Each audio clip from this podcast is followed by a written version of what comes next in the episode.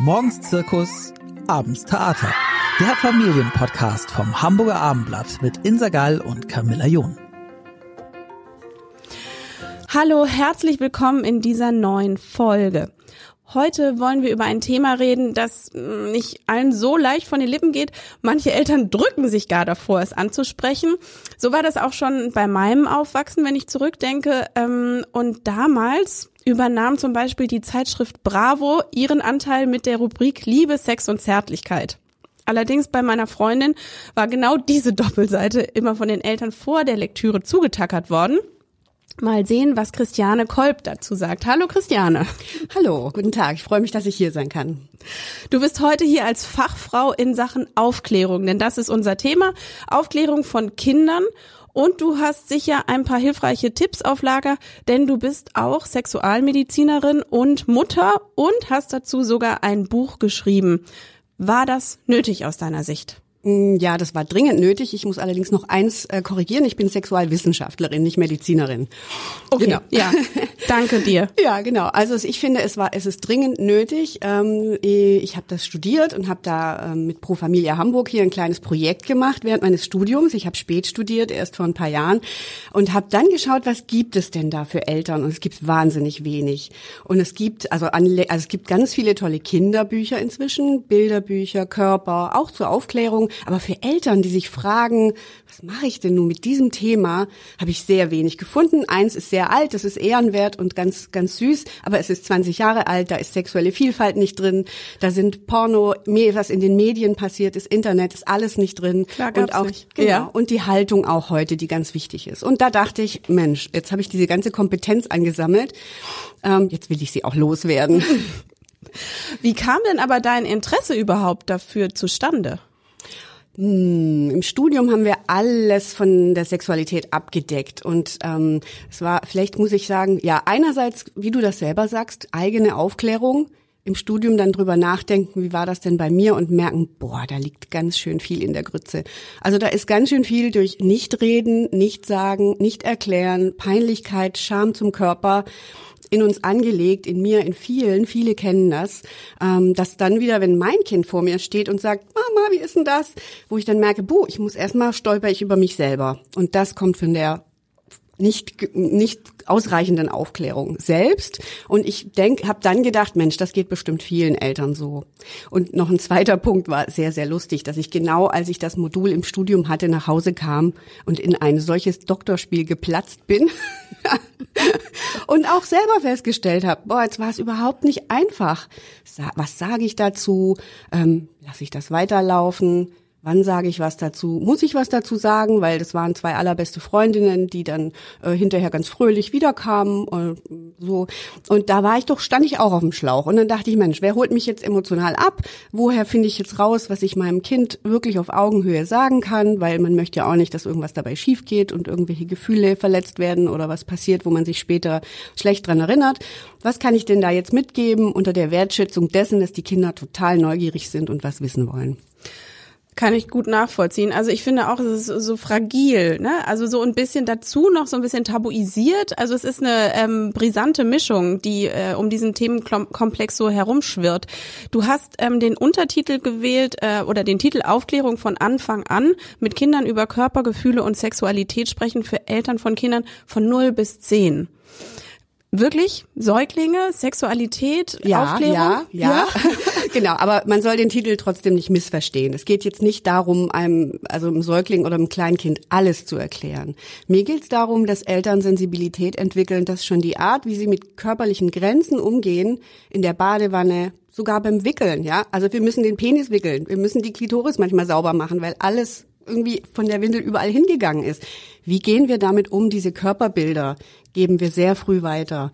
Und auch so Dinge wie Geschlecht, wie sind wir ideal als Frau, als Mann, als Mutter als jemand anderer, so der erzieht. Naja, ganz früh nehmen sie viel mit. Und dann ist eben die Frage, und das heißt Aufklärung von Anfang an, weil dass wir von Anfang an Acht geben, welche Haltung nehmen wir dazu ein, dann wirklich das Gespräch, wo sich viele vorstellen, das ist jetzt Aufklärung, das passiert viel später oder auch en passant immer wieder, würde, ist meine Haltung.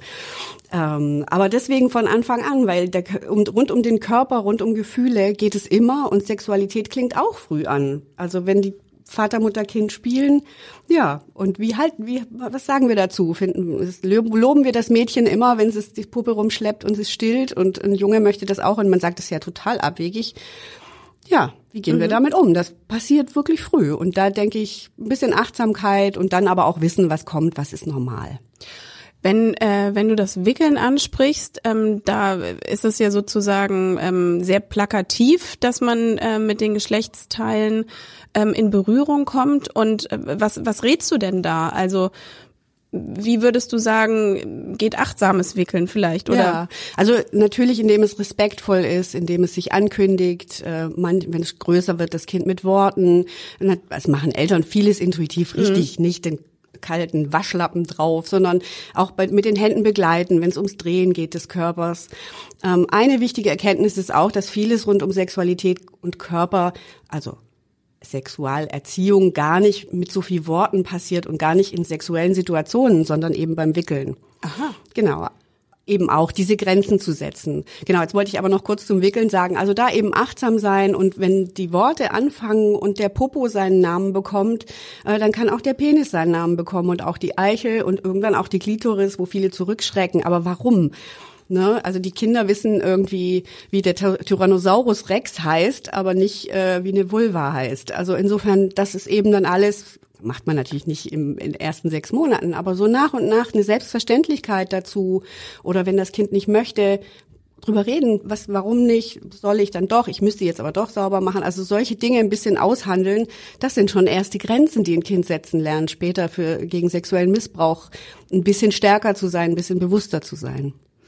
Ähm, was machen denn Eltern, die aber vielleicht ähm, eben so eine große Scham empfinden, gerade auch beim Benennen, weil dieses Aussprechen ähm, hat ja doch, also ist für viele, glaube ich, ein, ja nicht so ein ganz komfortables Gefühl. Was redst du da? Muss man das üben? Ja, ich denke schon. Also wir müssen alle so ein bisschen wie wenn wir vom Einer ins kalte Wasser springen. Ähm, wir müssen das machen. Ich glaube das auf jeden Fall. Ich äh, finde aber auch, dass es gut ist, wenn Eltern ihre eigene Scham erkennen und achten. Das ist auch ganz wichtig. Es kann dem Kind auch helfen zu sagen, hm, das geht mir nicht, das ist was ganz Besonderes hier, das geht mir nicht so leicht über die Lippen. Auch daran lernt ein Kind schon viel, wenn es ein bisschen älter ist, dass man das thematisieren kann. Da geht es um einen besonderen Bereich, da sind wir sehr sensibel, da soll nicht jeder sehen und so weiter. Also ähm, ich finde diese Scham ganz normal. Ich finde es nur schade, wenn wir dabei stehen bleiben und dann sagen, oh, vor lauter Scham kann ich jetzt nicht sagen, sondern ich habe immer wieder so im Buch so Selbstreflexionsteile, wo man so mal guckt, ja, wo kommt denn das jetzt bei mir her? Und wieder landen wir bei der eigenen Aufklärung und bei den eigenen Eltern die oder der Gesellschaft auch, die es nicht aussprach. Ähm, und dann, finde ich, sollte man als Eltern eben weitergehen und sagen, ja, okay, diese Erfahrung ist meine und die war eigentlich gar nicht so gut. Was will ich denn jetzt für mein Kind? Und dann geht's einen Schritt weiter. Und wenn man sich ganz doll scheut, auch das kann man respektieren oder finde ich auch, will ich niemanden überreden, er muss dringend, aber dann kauft man vielleicht ein Körperbuch und guckt das mal durch. Oder man bittet jemand, wenn man ein Vater sagt, ich krieg das wirklich gar nicht hin, ne, macht's die Tante, eine Freundin, ähm, oder wenn eine Mutter sagt, das ist mir zu viel, ähm, aber oder wenn die Kinder älter sind, es gibt auch tolle Sachen, wo die man selber dann lesen kann, wenn man ein bisschen größer ist. Äh, Klär mich auf, zum Beispiel von Katharina von der Garten, 100 Kinderfragen zu einem aufregenden Thema. Ähm, mhm. Auch das ist ein bisschen wie Bravo für Grundschulkinder, ne? Aber es bringt eben weiter. Okay, und ähm, wie würdest du sagen, also welche Rolle spielt, dass die Eltern untereinander vielleicht auch äh, da erstmal drüber sprechen? Also ist das sozusagen die Grundlage dafür oder ist das irgendwie zugeordnet, Mädels äh, übernimmt die Mutter und Söhne macht äh, Papa? Ja, also das fände ich natürlich unheimlich schade, weil wir alle von allen Geschlechtern ganz schön viel lernen können. Ich weiß, dass es oft so läuft. Ähm, ähm, Frauen sind näher dran. Also dass es vielleicht gar nicht immer ähm, im, im gleichen Geschlecht bleiben muss, ja. diese Gespräche oder dieses auf der anderen Seite macht es, glaube ich, dann auch wieder einen Unterschied, wie ist die Mutter oder der Vater aufgewachsen. Also hatte der Vater ähm, äh, als Geschwister auch Schwestern, mhm. dann ist es vielleicht auch wieder was anderes, ja. ne? Oder eben nur in Anführungsstrichen äh, ein Bruder oder gar niemanden. Ja, ja. Also was ich toll finde, ist, wenn sich Eltern austauschen und das kann eben gerade mal in so einem Anlass sein, dass das Kind irgendwie komisch fragt und man so ein bisschen stutzt, kann es einfach ein toller Anlass sein, zu sagen, was machen wir denn eigentlich? Wie, wie reden wir drüber? Das muss auch kein ewiges Problemgespräch werden, sondern das kann man mal bei einem Spaziergang ganz locker irgendwie sagen, wie, wie sagst denn du eigentlich? Und manchmal stellt man sogar als Paar noch fest, man wusste gar nicht, was manche Worte für den Partner vielleicht transportieren, auch aus dem eigenen Elternhaus.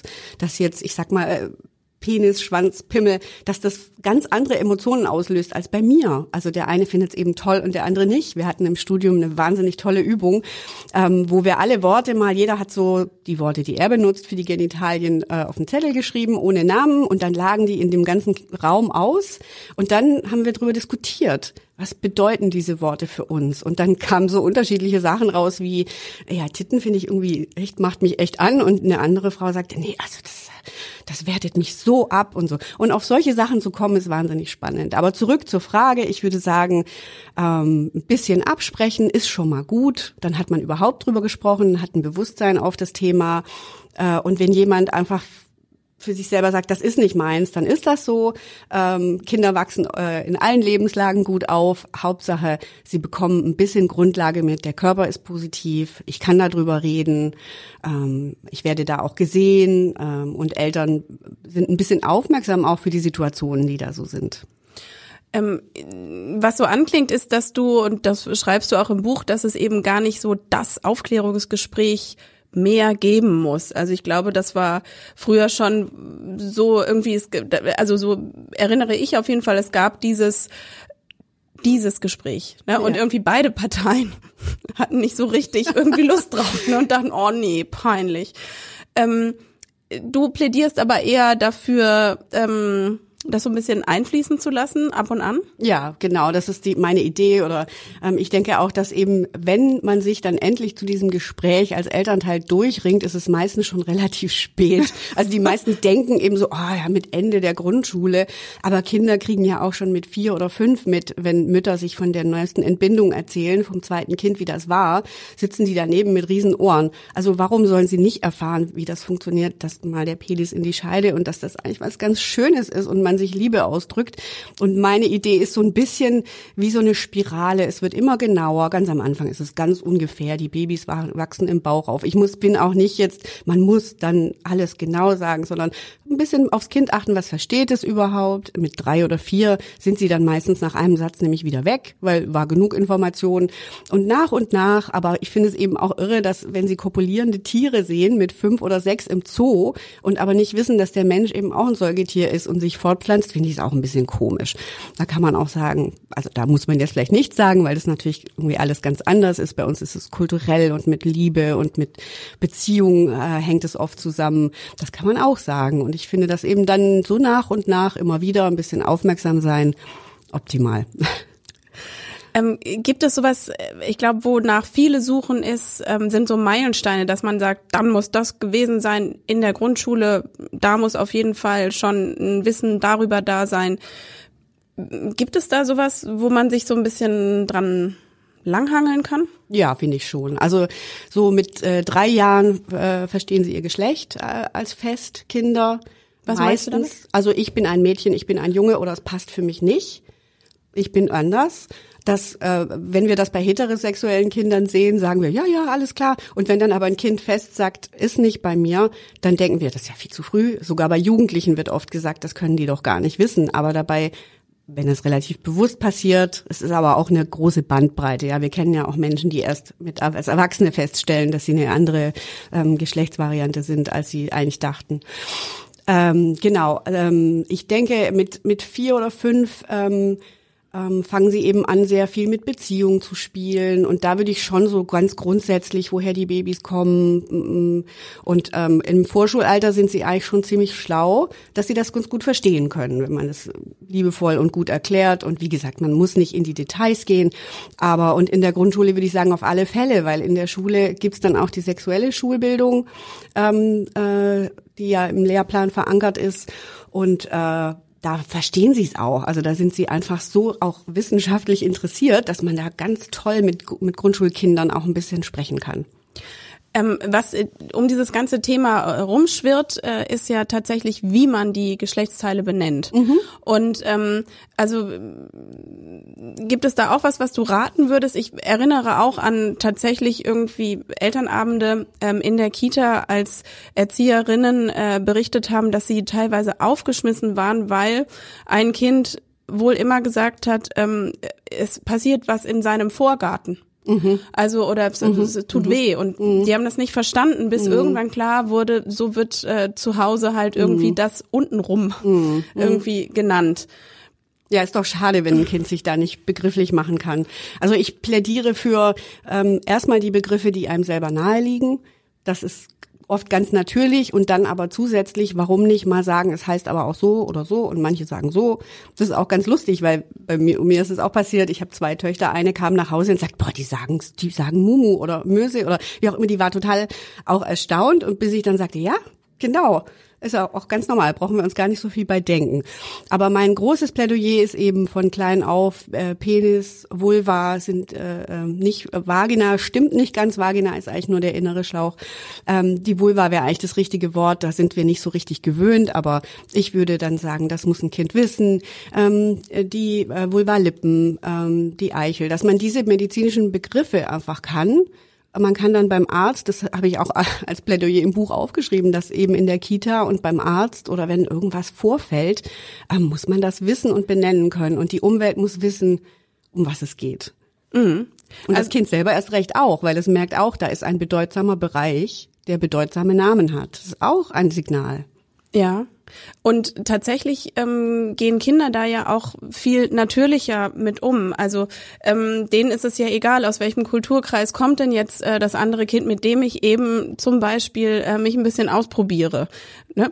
Ja, genau. Also das ist äh, für Kinder ist äh, wir machen wir kommen mit unserer ähm, kulturellen äh, Angst vor Sexualität, vor sexuellen Dingen, vor Eingriffe in die Persönlichkeit, projizieren das ein bisschen sehr auf Kinder. Es ist natürlich richtig, den Kindern das im Laufe der Zeit beizubringen, dass da eine Schutzzone ist. Ähm, aber erstmal, wenn so ein Kind fragt, äh, ist es eben tatsächlich ganz normal und es will was über die Welt und seinen Körper wissen.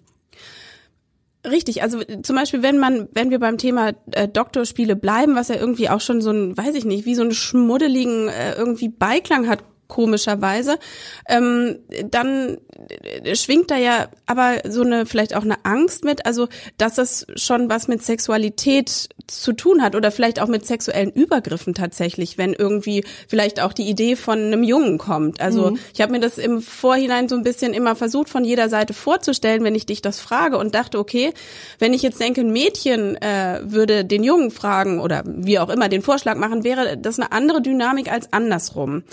Ähm, das denken aber, wir. Ja, genau. Aber ist das das ist also ähm, ich kann total verstehen äh, die Ängste eben, die wir mitbringen, alle dabei.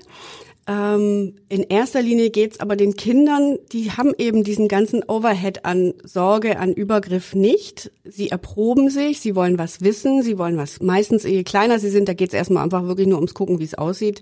Wie sieht's bei dir aus? Wie sieht's bei mir aus? Uh, warum ist das anders? Oder ist das überhaupt anders? Ähm, ähm, dieses, es, es gibt für äh, Doktorspiele richtig gute Regeln, die habe ich auch richtig gut auserzählt in dem Buch, ähm, weil wir natürlich als Eltern ein bisschen gucken wollen. Also zulassen, sagst du aber. Zulassen auf jeden Fall. Unter welchen Voraussetzungen würdest du ähm, sagen? Dass die Kinder, also äh, es, es ja, gibt's immer eine Riesendiskussion, vor allem in Kitas, wenn äh, Kitas sehr äh, bewusst damit umgehen und sagen, da gibt's Ecken, wo die Kinder alleine spielen dürfen. Habe ich gerade erst wieder erlebt, und ein Riesensturm unter Eltern, als ob Kinder zu Hause nie allein in der Ecke spielen würden. Genau, aber es gibt tatsächlich gute Regeln. Also erstens mal ist genau das, was ich alles schon sagte, mit das Kind lernt, dass die Grenzen geachtet werden, dass es Grenzen setzen darf, dass Erwachsene Grenzen setzen beim eigenen Körper, dann lernt es schon mal, oh, es gibt da Grenzen und natürlich ist es interessant, an diesen Grenzen zu spielen. Aber die weiteren Regeln eben ist, das sind, dass Kinder ähm, gleich alt sein sollen, nicht mehr als ein Jahr Unterschied, weil dann doch dieses, man hat ganz andere Ideen, was man machen kann. Man kann den anderen vielleicht leichter zwingen. Oder auch ein Kind, wenn das so ein Anführerkind ist, dann wäre ich auch so ein bisschen vorsichtig, dass so die anderen unheimlich gut verleiten kann, irgendwas zu tun. Ah, also das, dieser Altersunterschied ist ein Thema. Dann, wenn man es merkt, so ein Auge haben, wie kommen denn die Kinder da wieder raus? Ich habe ja von meiner Tochter erzählt, von der einen, haben auch beide ein bisschen gemacht, habe ich so mitbekommen, mhm. waren total happy. Beste Freundinnen, haben sich mal ausgezogen oder hatten sich mal angezogen, aufeinandergelegt und so komische Bewegungen gemacht, ist äh, passiert nichts. Ja, die, die probieren das aus, sie stellen fest, oh, ja, sie fühlen ja gar nicht das, was Erwachsene fühlen, das können sie ja auch alles noch gar nicht wissen, aber sie haben irgendwie ausprobiert, diese Nähe, wie fühlt die sich an, oder sie haben was rausgefunden, wie das mit dem Körper ist, oder auch wann einer Nein sagt. Ähm, und die, dieser Aushandlungsprozess ist wichtig. Und wenn Kinder sich ihren Kopf einhauen, kämen wir auch nicht auf die Idee, dass sie nie wieder sich so nahe kommen dürfen, äh, äh, dass sie sich die Köpfe einhauen können, sondern wir fangen dann an und sagen, hier Regel, so Grenze, hm, und es ist aber auch ja was, was Spannendes, was man miteinander machen kann. Ich will jetzt aber auch nicht einen großen Werbeblock machen für, das müssen Kinder unbedingt machen. Mhm. Ähm, es gibt eine neue Studie äh, aus dem letzten Jahr, dass ein Drittel der Kinder das machen. Das waren Jugendliche von 16 bis 18 Jahren, die wurden befragt, erinnerst du dich an Aha. Doktorspiele? Und ein Drittel erinnern sich und davon wiederum die Hälfte an einmal äh, und die andere Hälfte, ähm, das sind dann jeweils so ähm, acht und sieben Prozent erinnern sich auch mehrmals. Mhm. Genau. Und wenn man da ein bisschen Auge hat, ähm, man gibt auch noch die Regel mit nichts reinstecken. Also es gibt natürlich doch Regeln und wenn man es eben merkt, ist es viel besser, als zu sagen, das darf man aber gar nicht mehr, zu sagen, nö, aber da gibt's Regeln, da müssen wir mal kurz sprechen und das möchte ich so, dass du das machst oder eben, dass du eben das lässt. Mhm. Ja. so genau und auch auf den anderen achtest. Was gibt der für Körpersignale? Und wieder merkt man dieser Übertrag von, muss ich Oma ein Küsschen geben oder habe ich das Recht, Nein zu sagen? Überträgt sich dann auch in diesen Bereich zu sagen, ich mache da nur, was mir okay erscheint, mhm. gut für mich anfühlt. Ähm, äh, was ja auch so eine Sache ist, ist zum Beispiel, dass äh, Kinder ja auch gerne mal die Hand in die Hose stecken mhm. und ähm, aber ja noch nicht so ein Gefühl dafür haben, dass es vielleicht jetzt in der U-Bahn oder im Supermarkt, äh, also aus unserer Sicht nicht der richtige Ort dafür ist. Ja. Genau. Ähm, mhm. Sage ich dann stopp, lass das? Oder wie, also, weil eigentlich ist es ja was Positives zu sagen, ja, Ne, ja, ja man darf sich anfassen, genau. das ist erst die erste Botschaft. Und die zweite Botschaft ist, es gibt Orte, wo das okay ist und es gibt Orte, wo das nicht okay ist. Und okay ist es im Bad, okay ist es in deinem Zimmer. Ich finde es auch immer ganz lustig, mir ging das auch so, dass äh, es gibt ja dieses Alter mit drei, wo sich Kinder so gern nackig machen. Und zu Hause am liebsten ohne Windel oder ohne Hose oder irgendwie und auch wenn es Minusgrade hat und so weiter. Und auch da ist es so, finde ich, dass man bei so einem ganz kleinen Kind das total lustig und süß findet und aber irgendwann selber merkt, merkt, mir passt das nicht mehr an meinem Esstisch. Auf meinem Sofa jetzt auch nicht mehr. Ab so einem bestimmten Alter kommt das. Und auch wir Eltern können dann eben unsere Grenzen klar machen und sagen, nö, also hier in diesem offenen Wohnbereich möchte ich das nicht, wo vielleicht noch jemand zum Fenster reinschauen kann oder so. Ähm, aber du darfst in deinem Zimmer. Aber wie begründet man das denn?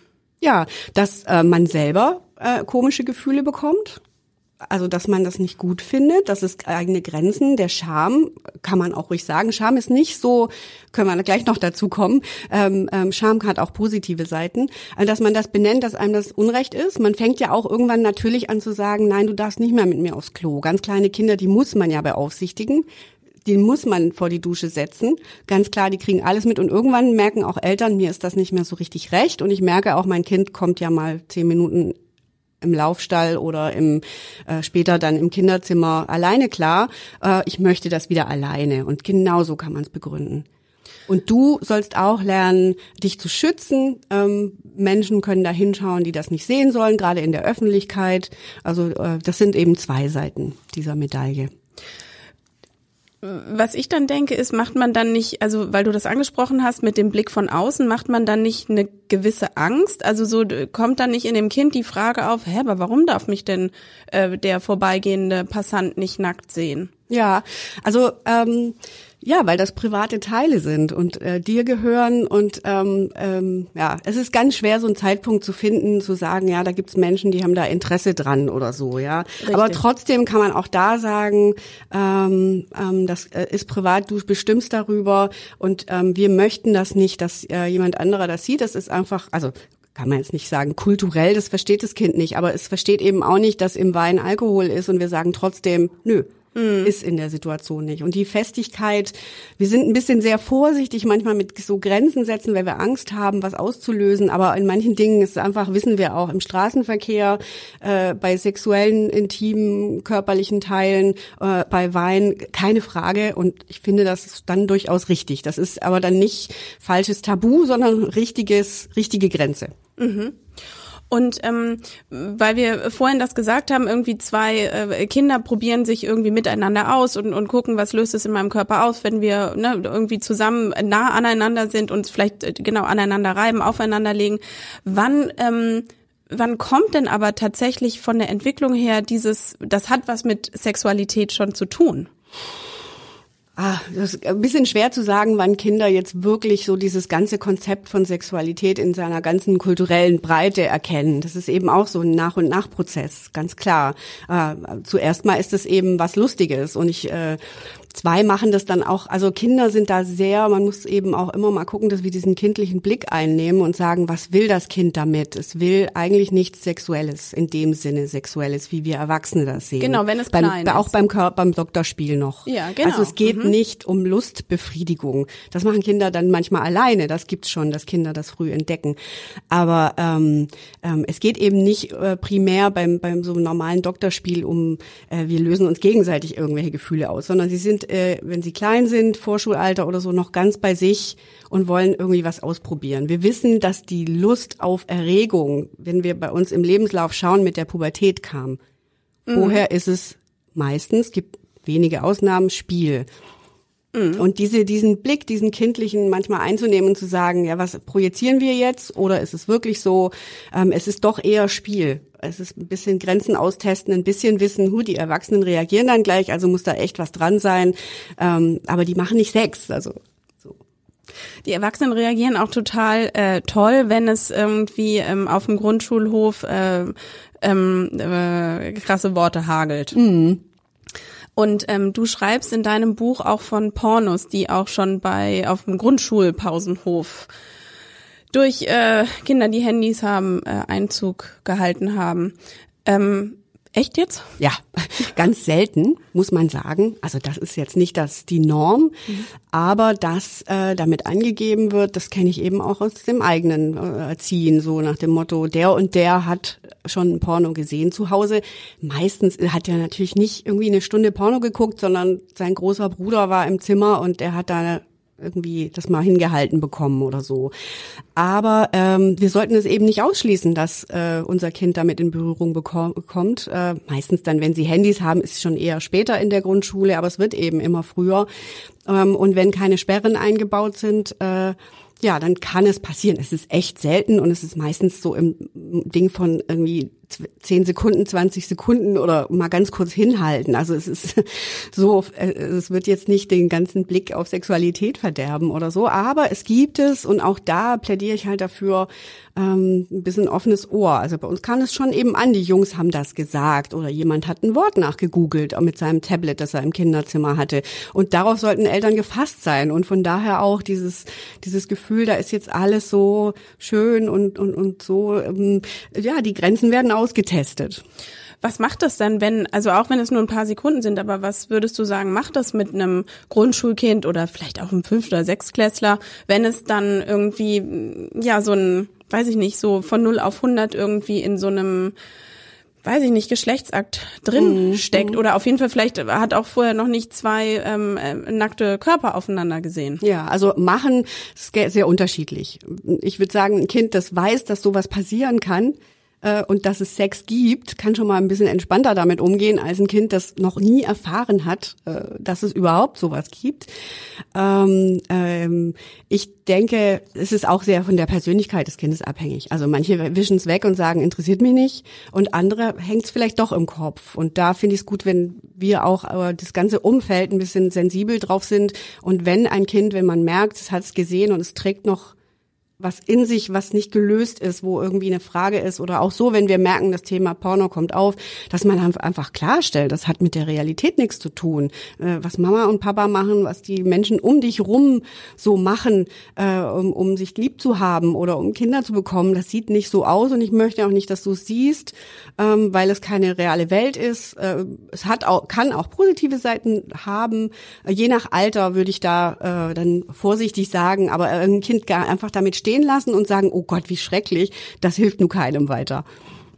Ähm, was man auch mm, hört unter Dreijährigen auch schon sind irgendwie, und die wissen auch, was das für eine Wirkung hat, ne, ist sowas wie Arschloch, Wichser, Ficker. Mhm, mhm. das sind ja aber Begriffe, die auch äh, eine Konnotation haben. Ja. Später wird es dann irgendwie härter, ne, und dann, also weiß ich nicht, sowas wie Hure zum Beispiel. Ja, ja also und man weiß vielleicht auch dann beim eigenen Kind, da ist 0,0 Verständnis dafür, was ist mhm. denn eigentlich, also was ist eine Sexarbeiterin? Ja, ja. Ähm, wie, wie würdest du sagen, ist es da gut mit umzugehen? Ja, also ich finde immer, wenn ein Wort in der Welt ist, kann man es nicht mehr, also man kann es verbieten, aber man kann es nicht mehr wegmachen. Man müsste vorsichtig erklären, dass ah ja, es sowas gibt. Mhm. Ähm, ja, das ist ein bisschen so, wir, wir denken immer, wir hätten das eben gerne so, dass man das streichen kann, aber das kann man nicht. Wobei ich auch sagen muss, ähm, ähm, was du eben sagtest, im, im Kita-Bereich ist schon eher so Kacke und so. Also diese Dinge, mit denen sie dann umgehen, Popoloch und so, noch nicht ganz so schlimm. Ähm, ähm, später wird's dann schon heftig und dann wissen sie eben auch, dieses so ein sensibler Bereich, die meisten Menschen können nicht so gut damit umgehen. Alle sind auf dem Baum, alle ärgern die Lehrer und so weiter und so fort. Das ist natürlich auch, äh, ja, ich bin wichtig, ich weiß, wie die Gro was die Großen so sagen. Ne?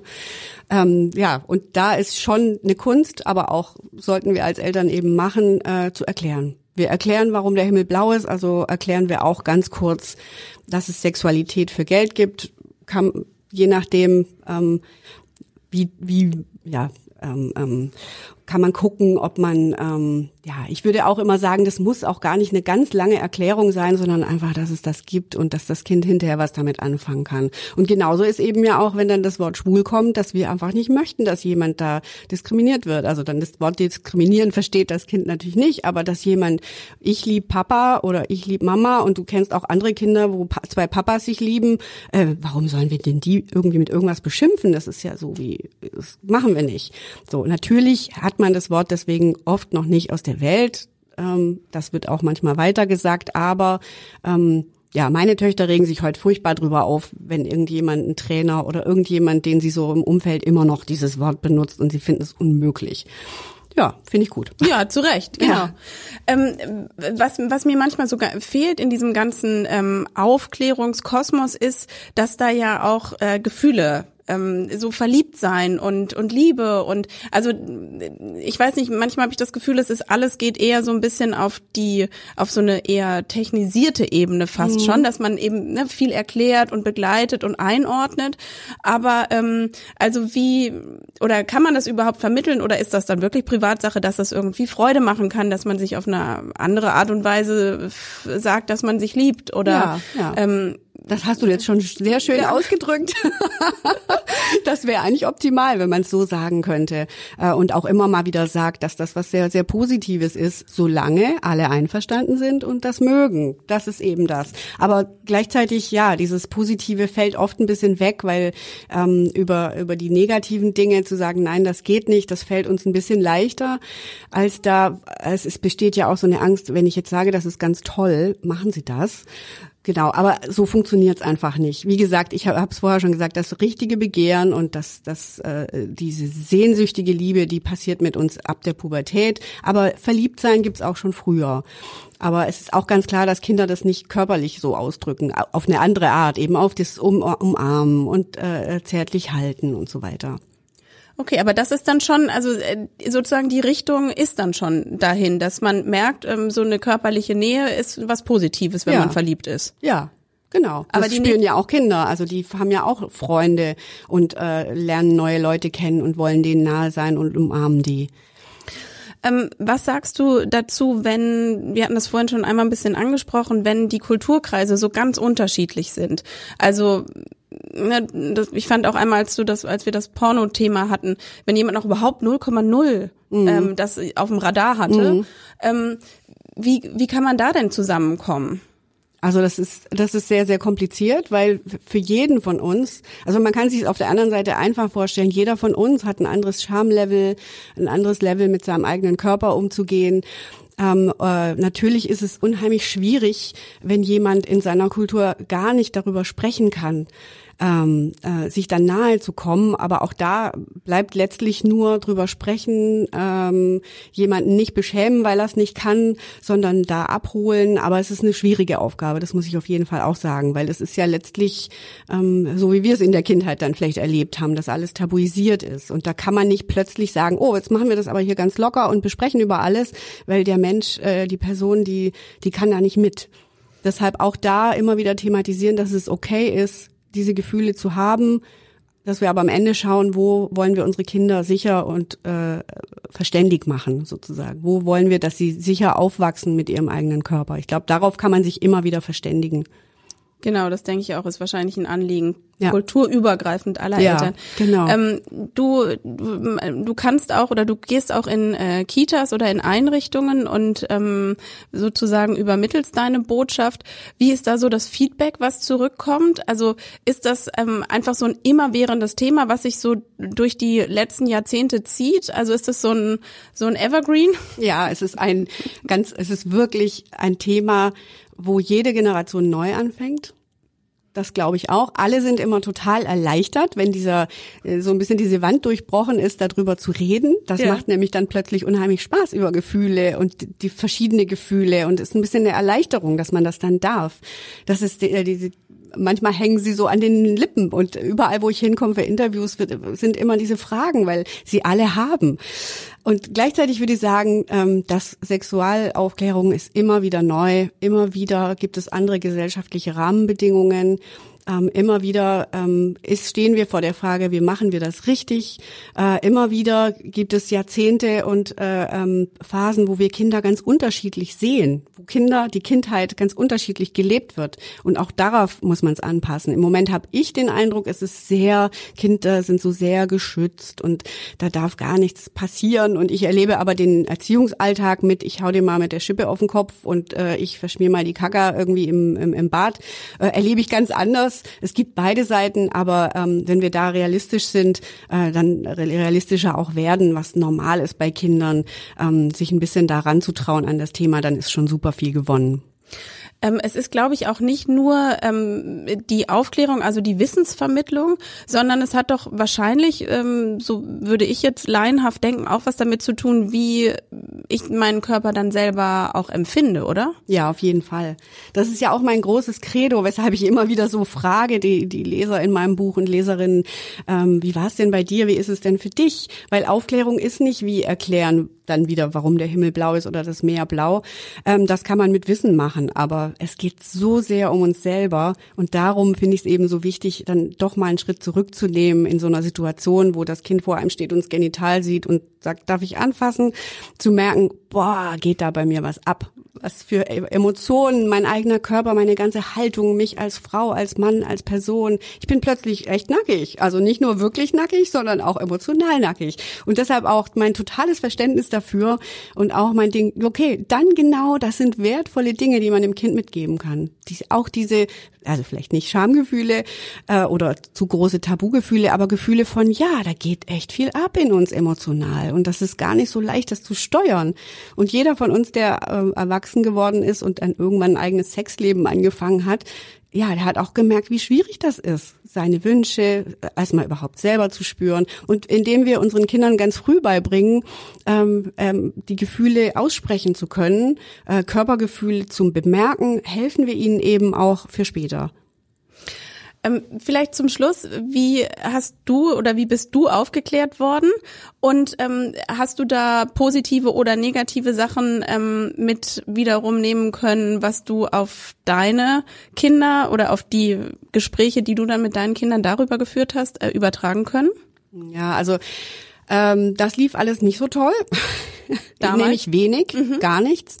Ähm, wenn man aber mein Buch und meinen Ansatz noch eins weiter nach hinten spinnt, sind unsere Eltern eben auch lausig aufgeklärt worden. Die konnten auch nicht viel dafür. Also es gab natürlich parallel die Generation der 68er, das waren meine Eltern aber nicht mit so locker oder so.